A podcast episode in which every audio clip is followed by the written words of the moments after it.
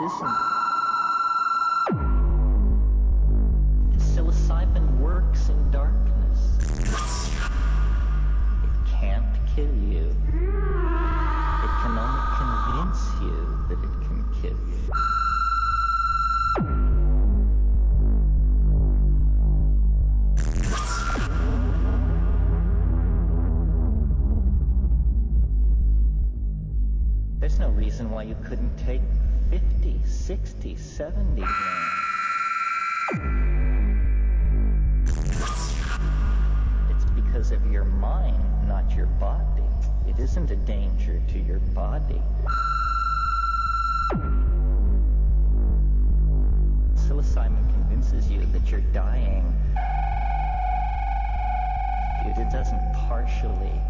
convince you, it entirely convinces you.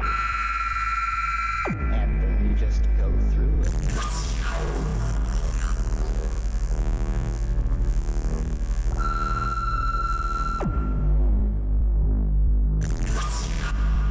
It doesn't always do that, but it's good to expect it to do that because you don't want to be caught by surprise.